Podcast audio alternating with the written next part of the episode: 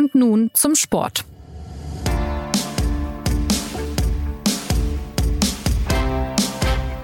Herzlich willkommen zur neuen Folge des SZ Sport Podcasts. Der Bundesligaspieltag hat am Sonntag ein Spektakel zum Abschluss bekommen. Mit dem 6 zu 0 gegen den VfL Wolfsburg hat Borussia Dortmund den Kampf um die Meisterschaft gegen den FC Bayern spannend gehalten. Aber spannend ist es vor allem auch am anderen Ende der Tabelle, wo der FC Schalke 04, der VfB Stuttgart, der VfL Bochum und Hertha BSC kämpfen. Welche Chancen wer hat und warum die Clubs überhaupt in diese Position gerutscht sind, darüber rede ich heute mit Philipp Seldorf und Felix Haselsteiner. Hallo. Hallo, guten Tag. Mein Name ist Anna Dreher. Los geht's. Schalke auf Platz 15, dahinter Stuttgart, Bochum und die Hertha aus Berlin mit fünf Punkten weniger als Schalke. So liest sich der untere Tabellenteil. Zwei der Abstiegskonkurrenten haben am Wochenende gegeneinander gespielt. Hertha BSC hat den VfB 2 zu 1 geschlagen. Was war das denn für ein Spiel, Felix? Wir haben sich diese ja doch sehr unter Druck stehenden Vereine denn präsentiert und was für Schlüsse lässt jetzt dieses direkte Duell auch auf die verbleibenden Spieltage zu? Naja, es war natürlich ein Abschiedskampf, äh, aber es hat sich gar nicht so sehr danach angefühlt. Eigentlich ähm, hat da eine Mannschaft sehr viel Fußball gespielt, nämlich der VfB. Die hatten über 70 Prozent Ballbesitz, hatten, hatten eigentlich äh, ja schon richtigen, richtige Lust am, am Fußballspielen und haben halt gegen eine Hertha gespielt, die ähm, diese diesen klassische Abschiedsmentalität repräsentiert hat, des hinten reinstellens äh, und des, des tiefen Verteidigens, das am Ende natürlich auch den Erfolg gebracht hat, weil der VfB sie in gewissen Situationen dann doch wieder eingeladen hat ähm, durch, durch ähm, schlechte, schlechte Verteidigung. Und dadurch hatte ich so ein hattest du so ein Spiel, das ein bisschen, ja, in gewisser Weise auch symptomatisch ist, dass halt im Moment da unten eine Mannschaft steht mit der Hertha, die ähm, jetzt in diese, in diese Notphase reingerutscht ist mit ihrem Trainer Paul Dardai, schon ein bisschen wie im letzten Jahr mit Felix Magath, äh, und aus dieser Situation heraus einfach nur versucht, mit, mit sehr defensiven und, und ähm, passiven Fußball die Klasse zu halten. Ähm, und die anderen drei, äh, ja, sind ja so ein bisschen, gehen ja ein bisschen anderen Weg. Das hat man ja auch beim, beim FC Schalke gesehen, auf den wir ja noch zu sprechen kommen. Wie erklärst du dir denn, äh, du hast ja den VfB jetzt äh, in den vergangenen Wochen öfter äh, live auch gesehen, dass die Stuttgarter fußballerisch oft besser sind, immerhin ja auch im Pokal-Halbfinale standen und dann trotzdem so ein Spiel verlieren. Naja gut, dass das sie so spielen, ist ja dem Kader geschuldet und dieser grundsätzlichen Spielanlage, die sie halt haben. Ne? Also da hast du einfach äh, viele, viele Fußballer, die eigentlich so eine, so eine, die, die könnten potenziell auch in sehr guten Mannschaften mitspielen, äh, sind aber halt wieder mal in diese Abstiegssituation geraten, was da jetzt sozusagen äh, Ursache und, und äh, ist, das, das ist, führt jetzt wahrscheinlich ein bisschen zu weit. Aber du hast halt einfach eine, eine Kombination oder eine, eine, ein, ein Kader, der das hergibt und ähm, der das dann auch unter einem Trainer spielen will mit Sebastian Hoeneß, der ja bewusst auch nicht verpflichtet wurde, nur um jetzt in dieser Saison irgendwie ähm, auf, auf äh, letzte Rille alles äh, reinzuwerfen, ist ja kein klassischer ähm, Feuerwehrmann, sondern es ist ja eigentlich ein Trainer, der was entwickeln soll und auch eine Mannschaft weiterentwickeln soll. Und dementsprechend äh, ist, ist ja die Situation alternativlos für den VfB, dass sie Fußball spielen müssen und dass sie sich halt so versuchen, da unten rauszukämpfen. Ich kann mir sogar vorstellen, dass es auch noch funktioniert. Kannst du das auch vorstellen, Philipp? Ich kann mir alles vorstellen. das ist grundsätzlich schon mal gut. ja, weil gerade in diesem Abstiegskampf äh, wäre es wirklich blödsinnig, sich auf irgendwelche Prognosen festzulegen. Äh, das äh, Geschehen ist total willkürlich und offen für jede Entwicklung. Das gilt sogar am Ende für Hertha BSC. Ähm, da fehlt mir tatsächlich ein bisschen die Vorstellungskraft, dass ähm, die sich jetzt mit mindestens zwei, ja eher drei Siegen noch ähm, von, von, dem, von dem Abstieg befreien. Allerdings muss man auch sagen, undenkbar ist das auch nicht. Die spielen jetzt in Köln äh, und danach zu Hause gegen Bochum und äh, allein diese sechs Punkte könnten könnten eventuell schon reichen, mindestens für Platz äh, Platz 16. Insofern äh, da ist jede Entwicklung denkbar, inklusive eines VfB Stuttgart, der äh, ganz sicher einen Fußball spielt, der sogar vielleicht sogar in die erste Tabellenhälfte gehört, der aber eben dann auch äh, nicht umsonst äh, nicht eben äh, die nötige Punktzahl gebracht hat. Ähm, denn das ist ja letztes Jahr schon so gewesen, als die sich auch erst am letzten Spieltag äh, vor dem Abstieg gerettet haben, äh, dass sie sich immer auf die Schulter geklopft haben und gesagt haben, wir spielen ja wirklich guten Fußball. Es fehlten allerdings äh, die Ergebnisse dafür. Wie viel hilft denn dann fußballerische Qualität überhaupt im Abstiegskampf? Wenn die Ergebnisse nicht stimmen, dann kannst du dir ja noch so oft auf die Schulter klopfen. Äh, dann du, du, die Frage, äh, die ist schnell beantwortet. Fußballerische Qualität hilft immer. Und äh, klar, wenn's, äh, wenn die, sagen wir mal, zu einseitig äh, gelagert ist, äh, dann kann es eben zu, zu so einem Ungleichgewicht führen und äh, dass, dass das Spiel immer ansehnlich ist, aber nicht effektiv. Das ist ja beim VfB offenbar der Fall.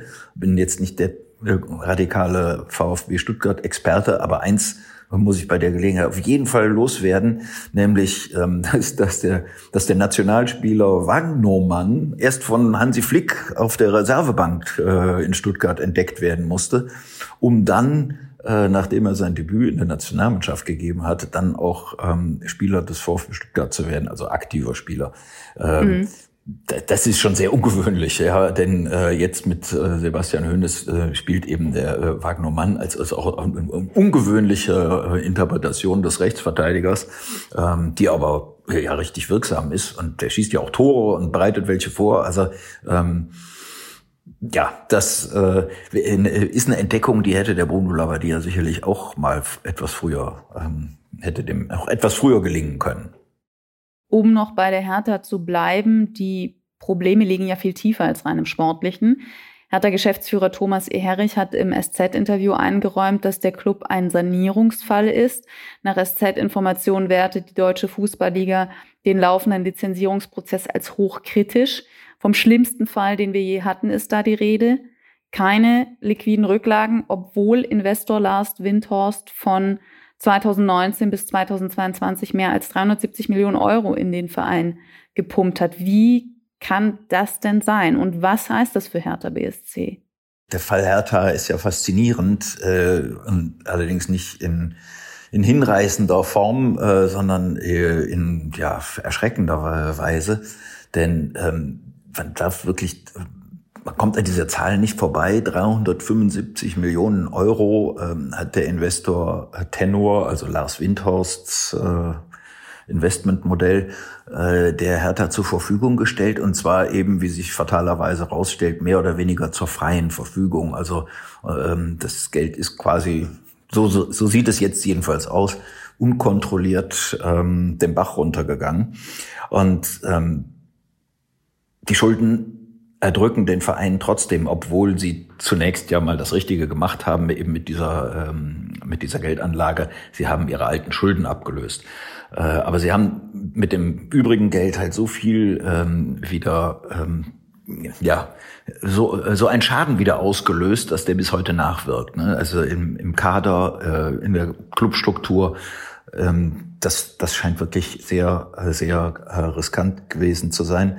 Und ähm, ja, löst eben jetzt bei der Deutschen Fußballliga, die ja nun für die Lizenzerteilung zuständig ist, ähm, Sorgen aus. Da meint es keiner böse in Frankfurt mit Hertha BSC, da gibt es keine Verschwörung.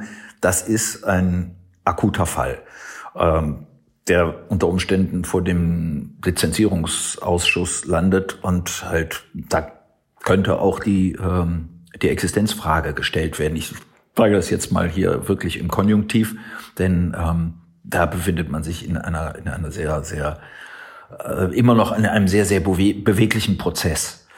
Ähm, nichtsdestotrotz, die, um auf die Frage, eigentliche Frage zurückzukommen, wie konnte das passieren? Ja, ähm, das ist sicherlich eine Verkettung von, äh, von Umständen und von äh, Reaktionen auf äh, vorhergegangene äh, Missstände. Da löst ein Problem das andere ab. Die, die ja, verselbstständigen sich eben auch solche Prozesse. Und ähm, Hertha steckt ja jetzt mittendrin. Der, die Umkehr ist ja ein bisschen, ist ja durchaus erfolgt in dieser Saison. Man hat also ganz wesentlich äh, daran gearbeitet, den Kader günstiger zu gestalten, äh, die Kosten zu senken.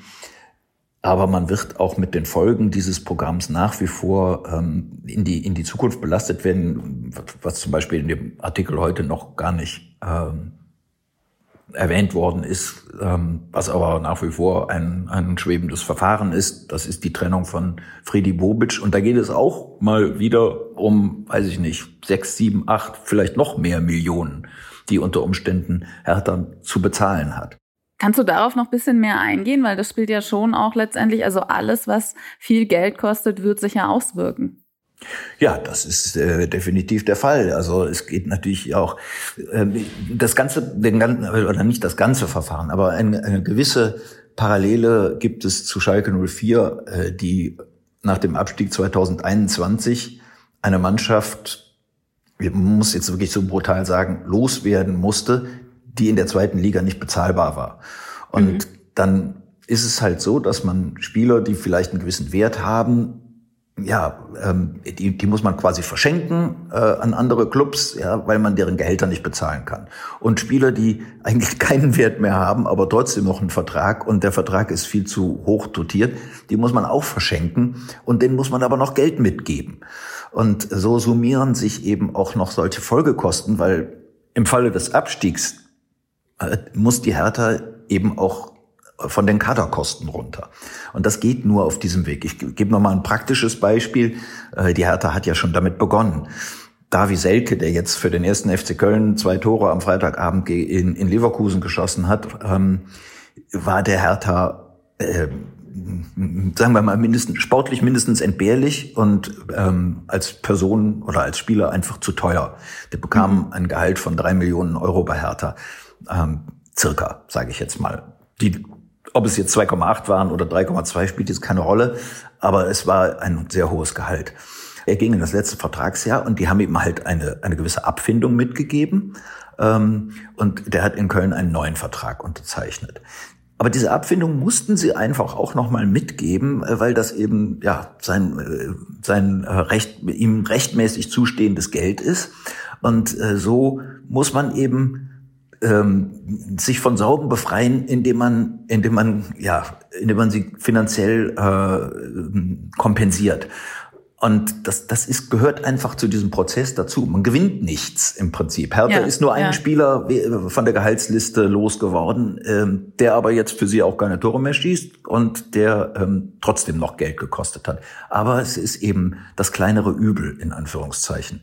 Und ja. äh, genau dieses, äh, dieses Verfahren steht ihnen wenn sie absteigen, bevor und wahrscheinlich auch, wenn sie drin bleiben.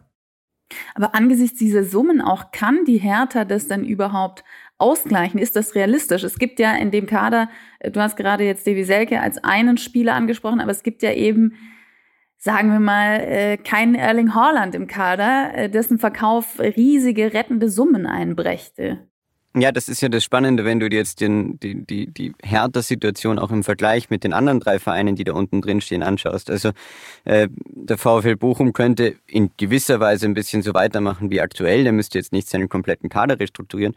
Beim VfB wäre es wahrscheinlich so, dass sie halt ihre, ihre vielen sehr talentierten jüngeren Spieler absolut monetarisieren könnten. Also die können ja Borna Sosa für gutes Geld verkaufen, für Konstantinos Mavropanos würden sie was bekommen, für Hiroki Ito, für Wataru Endo. Das ist ja, das ist ja der ganze Kader monetarisierbar und für den FC Schalke, Philipp, da kannst du es sicher besser einschätzen, aber ich glaube nicht, dass sie nochmal den Schritt gehen müssten, den sie damals 2021 äh, nach dem Abstieg gegangen sind, sondern die hatten ja schon mal diese Phase. Und das ist der Unterschied, warum die Hertha ähm, aus meiner Sicht auch deutlich existenzieller bedroht ist durch, durch diesen Abstieg und warum das in gewisser Weise dadurch schon mal eine andere Ebene bekommt, diese nächsten drei Spiele äh, aus, aus Hertha Sicht. Ähm, da geht es einfach wirklich um äh, ein, ein substanzielles Fortbestehen dieses Vereins, so wie man ihn kennt und wie wir ihn halt äh, äh, kennen. Und, und das ist sicher nochmal ein ganz anderes Druckszenario. Ich glaube, das schafft Paul Dardai aktuell, um es vielleicht sportlich zu sehen, sehr gut, dieses ganze Druckszenario ein bisschen von der Mannschaft wegzu,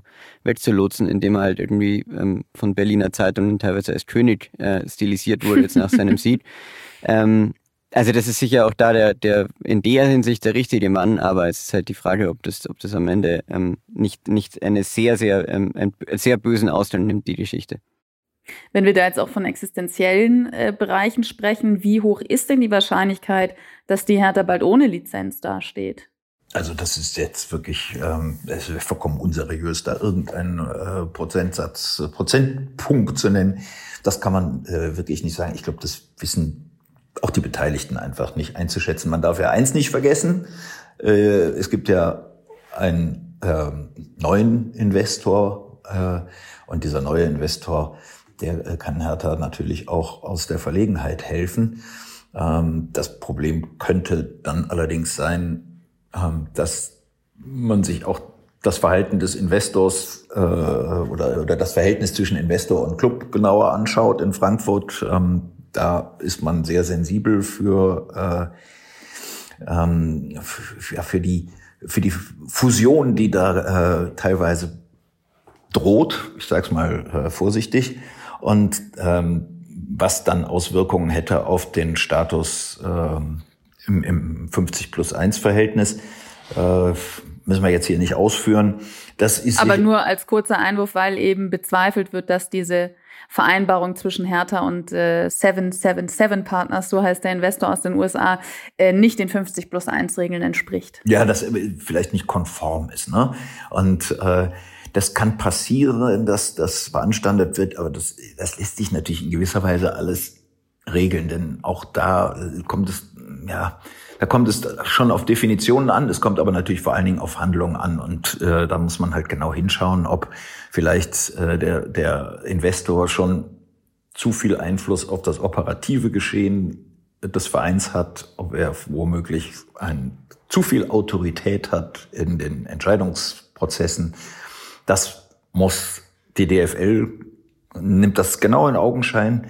Äh, die will sich da auch nichts nachsagen lassen, die will sich erst recht, also keine Nachlässigkeit nachsagen lassen, denn mhm. äh, das Modell 50 plus 1 ist jetzt sozusagen als deutsches Sondermodell ja noch einmal äh, gefestigt worden, indem man, indem die DFL eben mit dem Kartellamt quasi eine Regelung getroffen hat, äh, wie, wie das behördenrechtlich ähm, äh, korrekt äh, zu sehen ist. Und naja, äh, das ist auch äh, sicherlich ein, äh, ein gefährliches Moment in der, in der Dis Diskussion, die die Hertha aushalten muss.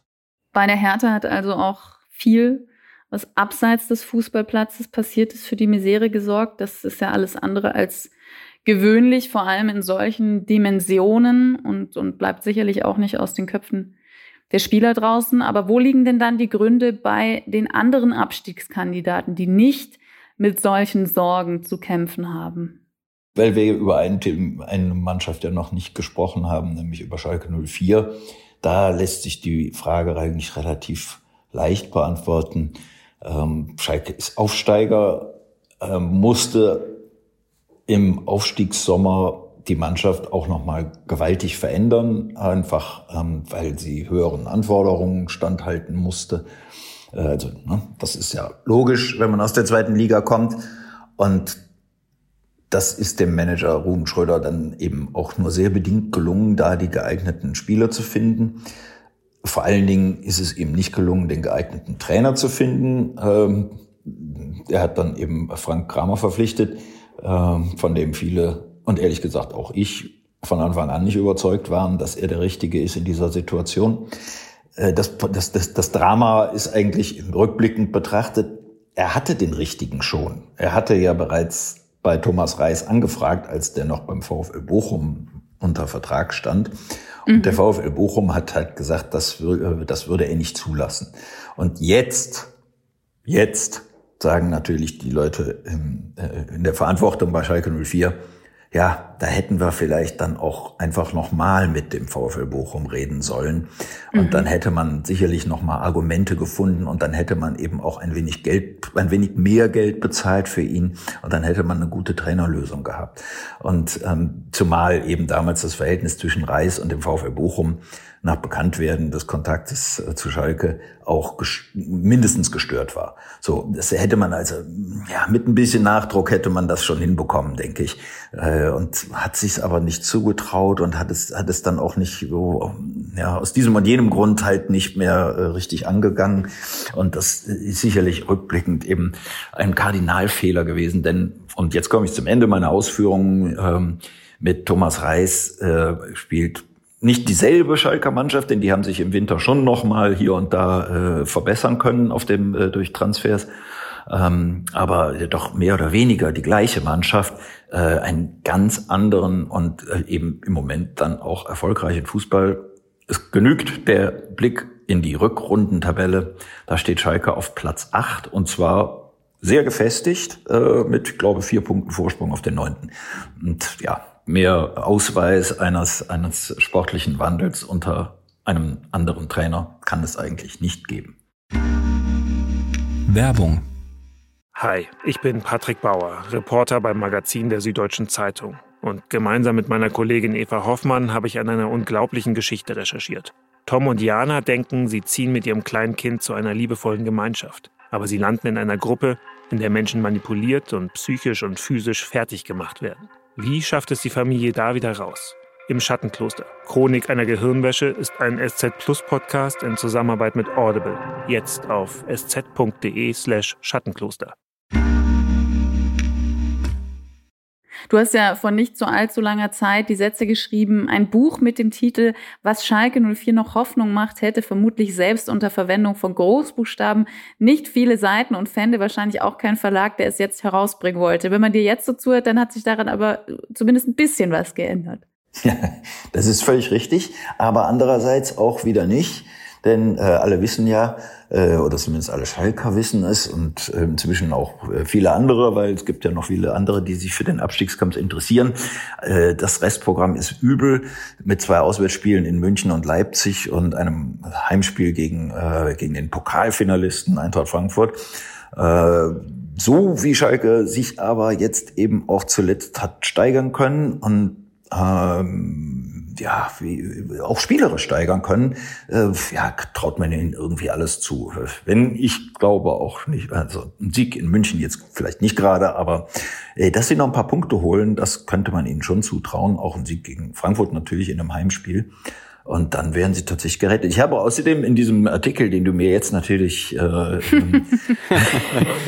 äh, vorhältst, äh, äh, habe ich ja auch darauf hingewiesen, ja, Moment mal, ähm, es gibt auch einen Weg und zwar äh, vorne hinten gut stehen und vorne treffen Bülti äh, und, und äh, äh Terode. Äh, und zumindest der Marius Bülter, genannt Bülti, äh, hat das ja am Wochenende getan und Terode spielt auch immer noch mindestens ordentlich. Also ich sehe das Problem des Restprogramms schon auch. Ich, ich glaube, dieses Frankfurt-Spiel kann natürlich schon nochmal was bewegen. Und ich, ich würde sogar sagen, dass sie jetzt äh, sozusagen, wenn du den FC Bayern irgendwann mal in einer schlechteren Phase als jetzt erwischt, dann äh, müsste man mir nochmal Bescheid sagen. Also es äh, scheint zumindest theoretisch möglich zu sein, dass ähm, man da auch mal einen Unentschieden noch, noch holen kann. Aber natürlich ist das Restprogramm sicherlich entscheidend. Das ist äh, beim VfB Stuttgart ja eh nicht. Das ist mit, mit immerhin zwei Heimspielen, wo, glaube ich, äh, noch viel möglich ist. Ähm, der VfL Bochum hat auch noch ein, hat eigentlich noch diese, diese zwei Entscheidungsspiele. Ähm, ich glaube, die in Augsburg spielen hm. sie noch einmal äh, zu Hause und, und, dann noch in, in Berlin, was halt wirklich ich meine, in Berlin zu spielen ist, glaube ich, aktuell trotzdem nicht ganz leicht, wie wir jetzt am Wochenende auch beim VfB gesehen haben. Aber natürlich hat der VfB Bochum mit diesen zwei Spielen schon noch eine gute Chance, sich, ähm, sich in, in eine Art Polster zu arbeiten. Und ja, wir sollten vielleicht auch noch einmal kurz die TSG Hoffenheim erwähnen, ähm, nur damit damit wir uns äh, sozusagen abgesichert haben und nicht äh, Anfang Juni dieser Podcast erwähnt wird äh, und und äh, diese diese frevelhaften ähm, Experten sozusagen von der SZ haben, den, haben die TSG vergessen. Nein, nein, das war eh noch ein Gedanke von mir, dass, äh, dass ich jetzt Hoffenheim und auch Augsburg ja gar nicht in die Liste der Abstiegskandidaten aufgenommen habe. Ob das äh, fahrlässig war vielleicht angesichts der Punktestände oder ob den beiden tatsächlich keine Gefahr droht. Also du darfst gerne darauf antworten jetzt. Naja, also dem FC Augsburg ähm, ich glaube, das ist ja, das ist ja bekannt, dass dieser Verein einfach nicht aus dieser Bundesliga absteigen will und wird. Ähm, das ist, äh, ist faszinierend. Ich glaube, sie werden auch diesmal wieder irgendwo noch äh, diese, diese äh, drei Punkte sammeln, die ihnen halt jetzt gerade noch fehlen. Bei, bei Hoffenheim sehe ich es natürlich ähm, auch aufgrund des Restprogramms. Also Wolfsburg, Union Berlin und, und dann der VfB Stuttgart ähm, auswärts am letzten Spieltag wenn sie diese zwei nächsten Spiele jetzt, sagen wir mal, verlieren würden, dann hast du trotzdem wieder so eine Endspielsituation. Und äh, da weiß ich nicht, ob der, ob der, ob der sozusagen der, der, Aus, der Auswärtsspieltag äh, in der Mercedes-Benz Arena in Stuttgart dann so die beste Gelegenheit ist, um alles auf eine Karte zu setzen, weil das ist letztes Jahr auch schon äh, nicht gut geendet, ähm, für wer immer gegen den VfB gespielt hat. Und jetzt äh, insofern würde ich, würde ich Hoffenheim noch reinnehmen, Augsburg sehe ich tatsächlich gesichert. Und weil du gerade über Bochum äh, gesprochen hast, vorletzter Punkt gleich mit dem VfB, ältester Kader äh, der Liga mit gut 29 Jahren im Schnitt, also viel Erfahrung auf dem Platz, wirkt aber trotzdem immer irgendwie nervös, wenn sich die Chance zur Befreiung äh, bietet, da aus dem Tabellenkeller rauszukommen. Wie, wie siehst du denn da konkret die Chance? Ja, also ich finde ja, ich finde ja trotzdem, ich finde beim VfL Bochum das einzig faszinierende Mannschaft, die da unten steht, äh, dass, dass sie überhaupt einfach noch eine sehr realistische Chance haben, weil sie haben vom Budget her, vom Kader her, auch von dem Saisonverlauf her eigentlich ähm, ähm viel, viel Unglück auch gehabt. Und äh, Philipp hat es ja schon gesagt, mit Thomas Reis auch eine sehr schwierige Phase am Anfang der Saison, aus der sie sich herausarbeiten mussten. Und das deutlich ähm, uneuphorischer äh, getan haben, teilweise als, als äh, der FC Schalke. Und trotzdem haben sie noch eine sehr realistische Chance, zumindest auf den Relegationsrand zu kommen, äh, was, was für ein VfL Bochum, glaube ich, von Anfang an irgendwie das Saisonziel war, auf, auf am Ende auf, auf 15, 16 zu stehen. Und sie können damit halt noch ihr Saisonziel erreichen, was ähm, ja schon in gewisser Weise kann man das ja auch als Erfolg verbuchen. Und aus diesem Mindset heraus könnte man ja auch diese letzten drei Spiele angehen, dass sie vielleicht die Mannschaft sind, die so blöd klingt, am wenigsten zu verlieren hat, auch wenn ein Abstieg immer hart ist. Ähm, das ist sicher vielleicht ein Faktor. Der VfL Bochum ist definitiv die größte Sphinx von allen. Ja, äh, wenn du das Restprogramm siehst mit zwei Heimspielen gegen Augsburg und Leverkusen und einem Auswärtsspiel in Berlin, ja, theoretisch können die alle drei Spiele gewinnen. Also das, theoretisch kann man sowieso immer alles machen, aber äh, denen, werde, denen, denen ist ja alles zuzutrauen. Die können drei, die können die alle drei verlieren und ja, oder das Gegenteil. Bochum hat, ist wirklich ein bisschen unerklärlich. Und ähm, das, der, der Trainer wurde das doch auch gefragt am Wochenende, ob er denn mal sagen könnte, warum die immer ähm, an dem einen Wochenende 1 zu 5 verlieren gegen äh, zu Hause und am nächsten Wochenende dann gegen den äh, Superfavoriten Dortmund 1 zu 1 spielen. Dann dachte er, nein. und mehr nicht. und, ja, äh, das sagt Manchmal eigentlich ist es auch alles. sehr einfach. Manchmal Das ist es einfach. Aber ja. ein, ein Wort muss man übrigens noch über den FC Augsburg schon sagen. Ähm, die haben schon wieder 1 zu 0 gewonnen. Und zwar zum sechsten Mal in dieser Saison. So, das ist das Wort, das man noch sagen muss. ja, vor allem gegen eine Mannschaft, die auch sehr häufig 1 zu 0 gewinnt mit Union Berlin. Das finde ich doch, äh, finde ich dann doch beeindruckend. Ähm, Also ich wollte den Augsburgern jetzt auch um Gottes Willen nicht schlecht nachreden. Ich finde das ja äh, ein Erfolg, weil ja, auch dieses Jahr wären sie, wären sie meine Absteigerkandidaten Nummer, ein, Nummer eins gewesen, neben dem VfL Bochum. Und siehe da, sie haben es schon wieder irgendwie geschafft. Aber eine Sache, die ich noch kurz sagen wollte, das ist auch äh, vielleicht Hoffnung für alle, die da unten stehen.